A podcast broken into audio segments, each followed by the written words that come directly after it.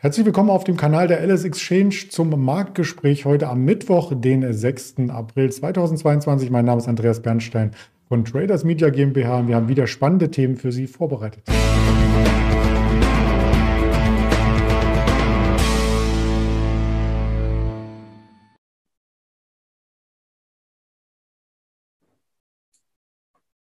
Wir blicken direkt nach Düsseldorf und sind zusammengeschaltet mit dem Erdem aus dem Handel. Guten Morgen, Erdem. Guten Morgen, Andreas. Ja, schön, dass du fürs Gespräch zur Verfügung stehst. Wir sehen nämlich richtig Volatilität und das bedarf vielleicht eines zweiten Blickes. Ich habe die Themen äh, kurz skizziert, über die wir heute sprechen wollen und nehme sie als Präsentation hier mit dazu. Zum einen über den DAX, der die große Range weiter durchlaufen hat. Als Aktien haben wir uns rausgesucht die Arealbank, die Deutsche Telekom und schauen auf ein paar US-Tech. Werte, die aus China stammen ursprünglich. Ja, und als erstes natürlich auf den DAX. Der war erst leicht im Plus, jetzt im Minus. Gab es da einen Auslöser dafür? Der Auslöser ist einfach äh, die ganze Geschichte halt äh, mit dem Krieg in der Ukraine. Das geht jetzt mittlerweile in die sechste Woche rein und ähm, man hat da immer noch keine, äh, ja, keine Entspannungstendenzen gesehen. Gestern hat sich zum Beispiel auch der äh, ehemalige russische Präsident Medvedev, der im Westen immer als moderat, als äh, besonnen galt, hat sich geäußert, dass dieser Krieg halt etwas länger dauern sollte, hat sein Land darauf eingeschworen. Und dann hat er noch im Nebensatz dann äh, erwähnt, dass halt äh, in Anführungszeichen, ich sag mal als, als Zitat, die ganzen Nazis dann halt in der Ukraine äh, gesäubert werden müssen und dann hätte man halt eurasische Freihandelszone zwischen Lissabon und Vladivostok. Was er damit gemeint hat, sein Geheimnis, hat es keiner verstanden. Aber man sieht halt, die Eskalation, die geht halt noch nicht runter. Und ähm, gestern wurden ja noch, also gestern hat der DAX ja relativ äh, freundlich angefangen. Wir haben, waren ja knapp unter 14,6. Und dann wurden im Laufe des Tages ja die Stimmen lauter, die halt noch mehr Sanktionen gefordert haben. Draußen ist der Markt immer weiter abgebröckelt. Und man hat auch heute Morgen gesehen, dass halt im asiatischen Handel die Börsen im Fernost auch äh, relativ schwach waren. Und man weiß halt die ganze Geschichte nicht mal, wie man das einsortieren soll. Der Ölpreis äh, ist auch wieder gestiegen. Ja, und heute Morgen haben wir halt die Tageshoch gesehen im DAX bei äh, 14.439, glaube ich, wenn ich mich nicht äh, falsch erinnere. Und den Tagstief hat man bei 205. Das war halt in relativ kurzer Zeit.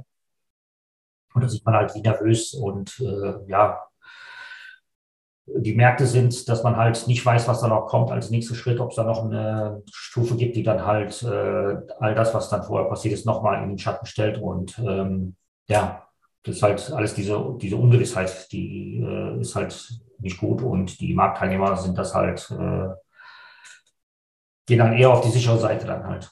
Es gibt natürlich auch Argumente für einen weiteren Anstieg, zum Beispiel die Inflationsdaten, die auch Anlagegelder in die Märkte locken. Auf der anderen Seite den Ukraine-Konflikt. Wie findet man da eine Lösung?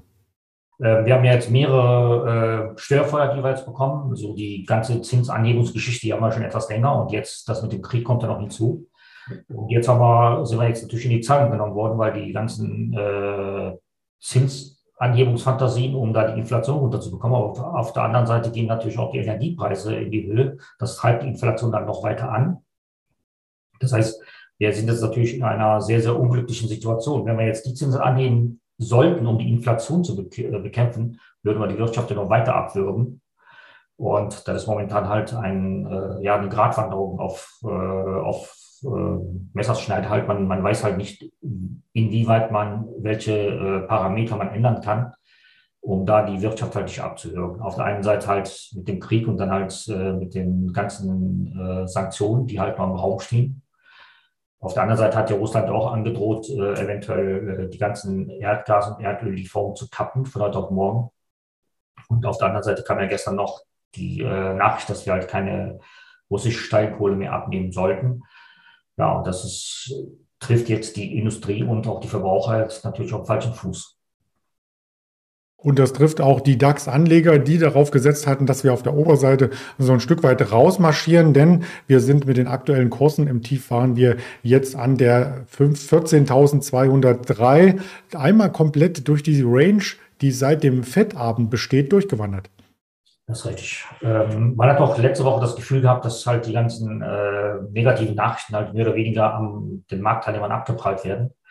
Und jetzt mit den äh, mit den ganzen Nachrichtenlagen, die jetzt nochmal zu dem Ukraine-Krieg jetzt am Wochenende gekommen sind, halt mit diesen, ähm, auch was man in Butcher zum Beispiel mit den Leichen gefunden hat, hat man schon gesehen, dass da halt noch eine Eskalationsstufe noch äh, weitergedreht werden kann von der russischen Seite. Und jetzt ist man sich auch nicht mal so ganz sicher. Deswegen halt haben wir halt äh, diese Woche die Situation, dass der Markt halt ähm, eher alles jetzt negativ interpretiert und dann halt noch im zweiten Schritt dann sagt, was passiert jetzt, wenn die ganzen Sanktionen beiderseitig dann äh, aufgesetzt werden.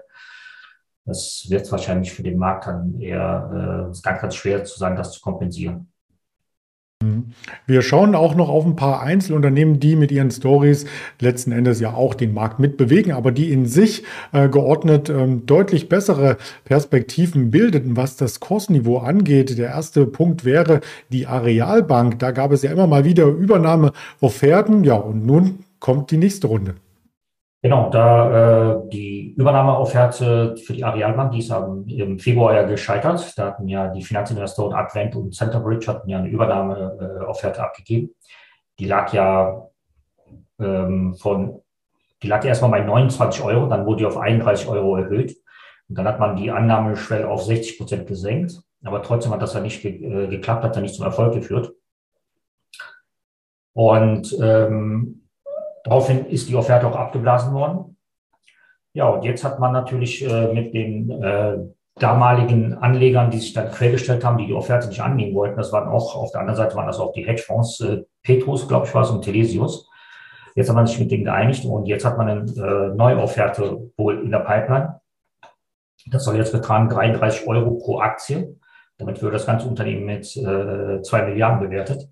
Und man hat sich wohl ja, wie auch gesagt, äh, im Vorfeld halt mit den äh, Großanlegern dann geeinigt, dass man dann halt äh, die Stücke schon mal auf jeden Fall sicher hat. Die Größe sind am Montag äh, äh, am Markt aufgekommen und daraufhin hat die Aktie als erstmal äh, einen Sprung nach oben gemacht. Die haben, glaube ich, auch den Allzeithoch von 31,90 noch erreicht und sind nahe mit 31,40 aus dem Handel gegangen und momentan bewegen sich jetzt bei 32,35 äh, 32,35 ist fast unverändert und äh, man geht auch davon aus, dass da halt diese Offerte auch diesmal zu Erfolg führen wird. Das ist auch ein Mehrjahreshoch. Also da freuen sich Aktionäre, die hier in den letzten Monaten oder vielleicht auch Jahren eingestiegen sind. Ob sich Deutsche Telekom-Aktionäre freuen können, die in den letzten Jahren eingestiegen sind, ja, das kann man am Kursbarometer, ähm, am Kurs aktuell hier bejahen, aber langfristig natürlich noch nicht. Vielleicht kann es da morgen trotz der vielen negativen News, ähm, äh, positiven News, Entschuldigung, aus dem Unternehmen selbst auch nochmal eine Überraschung geben, oder? Genau, morgen hat ja die Deutsche Telekom ihre äh, HV und ist jetzt ja bekannt gegeben worden, dass die jetzt eine Dividende von 64 äh, Cent bezahlen werden. Das ist ja wie immer eine steuerfreie Leistung aus steuerlichen Anlagekonto. Ähm, operativ läuft das für die Telekom sehr gut. Die verdienen äh, ordentlich und ähm, was aber sich im Aktienkurs momentan ja nicht widerspiegelt. Die hat hier zum Beispiel letztes Jahr nur 8% zugelegt, während der DAX und äh, Stocks Communications nur äh, 15% zugelegt haben. Also da sind die etwas zurückgeblieben. Ein Auslöser könnte sein, dass der Konzern jetzt halt die Dividendenzahlung äh, nicht mehr vom Free Cashflow bezahlen will, sondern vom äh, bereinigten Ergebnis der Aktie. Und jetzt stellen natürlich auch die äh, Investoren fest, äh, dass halt die Dividenden halt nicht mal so üppig sprudeln werden, weil die halt auch äh, die ganzen Kosten erstmal ja äh, von dem Free Cashflow abgezogen werden und dann bleibt halt unterm, unterm Strich dann weniger Geld über. Und nur mal so als Einordnung, die äh, Telekom hat momentan einen Schuldenstand von 132 Milliarden Euro, hat einen Umsatz Wirtschaft von knapp 109 Euro und da sieht man, dass da schon auch ordentlich äh, Schulden angehäuft äh, worden sind, die dann jetzt auch abbezahlt werden müssen. Wobei man mal noch überlegt, äh, überlegt halt auch ähm, die Sparte mit den Mobilfunknetzen auch separat an die Börse zu bringen, wie es Vodafone zum Beispiel gemacht hat mit Vantage Towers letztes Jahr und äh, dass man da auch etwas, äh, etwas Cash generieren kann, um da die Schulden zurückzuführen. Aber nicht ja, und äh, das wirkt sich positiv auf den Aktienkurs insgesamt schon mal aus. Wenn wir den hier betrachten, da sind wir ja fast am Jahreshoch. Da sind wir fast am Jahreshoch und wie gesagt, heute äh, in dem schwachen Marktumfeld äh, hält die Telekom noch relativ wacker, ist fast unverändert und wie gesagt, äh, müssen wir abwarten, was morgen der in der HV so alles noch äh, besprochen wird, was dann noch an äh, Themen auf den, auf Tisch kommt. Da können wir gerne in den nächsten Tagen drüber berichten. Lass uns noch einmal auf die China-Aktien schauen, die Technologiewerte, die an der Nasdaq notieren. Da gibt es nämlich auch News. Da gibt es News. Da gibt es auch, oder bis jetzt war immer die Geschichte oder beziehungsweise bis jetzt war immer das Problem bei den China-Aktien, die halt in, an der amerikanischen Börse notieren, dass die eventuell gelistet werden würden, weil die halt sich nicht äh, bereit erklären, alle Kennzahlen auf Tisch zu legen, wie es halt die amerikanische Börsenverordnung vorsieht. Jetzt ist halt äh, gestern durchgesickert, dass die chinesischen Regulierungsbehörden wohl eine Vorschrift ändern wollen, dass den heimischen Unternehmen auch erlaubt, auch äh, teilweise was als geheim eingestufte Kennzahlen ihrer Bilanzen zu veröffentlichen. Und daraufhin haben gestern halt auch die ganzen äh, Tech-Werte, die auch an der, Chine äh, an der amerikanischen Börse notieren, auch erstmal einen Höhenflug hingelegt. Alibaba war zum Beispiel 5% plus und äh, Baidu 2%, Bilibili knapp 14% konnte im Laufe des Tages natürlich die Gewinne zwar nicht halten, aber das ist schon mal ein erster Schritt, dass man sagt, okay, jetzt äh, ist die Wahrscheinlichkeit für eine Teileinigung gestiegen und eventuell müssen diese Aktien auch äh, an der amerikanischen Börse nicht delistet werden. Da ist schon mal äh, den Anlegern schon ein ziemlich großer Stein vom Herzen gefallen. Das betrifft nicht nur eine Alibaba, sondern auch eine JD. Wir haben ja auch eine NIO eingeblendet, wobei die NIO vielleicht so einen Sondereffekt hat, denn Elektromobilität ist ja nicht nur durch den Kursaufschwung von Tesla in den letzten Wochen ganz gehypt gewesen. Das ist richtig. Äh, NIO ist ja auch, äh, wie gesagt, wird ja so als Tesla äh, Chinas ja betitelt. Wobei man sich die ganze Technologiewerte auch anschaut, die sind ja auch im, im letzten Jahr auch richtig geprügelt worden. Wenn man anschaut, vor einem Jahr hat die NIO bei knapp 50 gelegen und momentan ist die jetzt bei 20,60 Euro. Ähm, was bei den ganzen Technologiewerten, nicht nur bei den chinesischen, auch bei den amerikanischen und bei den europäischen noch hinzukommt, ist natürlich auch die ganze Zinserhöhungsfantasie. Wenn man die Zinsen dann äh, anheben sollte, ist natürlich äh, die Bereitschaft der Anleger halt in Werte zu investieren, die äh, Gewinne in der Zukunft versprechen, auch relativ dann gering. Und darum, darunter haben auch alle gelitten. Die chinesische Aktien besonders darum, dass dann halt noch die Komponente halt mit dem, mit dem Delisting in den USA dazugekommen ist. Aber wenn das halt mit einigen dann wirklich dann passieren sollte und dann halt äh, dieser große Brocke vom Tisch ist, äh, könnte man sich dann vorstellen, dass da die Aktien noch weiter äh, Gewinne ausbauen werden. Und gerade explizit zu NIO, da klafft ja auch eine Kapitallücke im Sinne von, dass das Unternehmen noch keinen Gewinn erwirtschaftet. Also da ist Tesla auch einige ähm, Fahrzeuglängen voraus, wenn man es so möchte.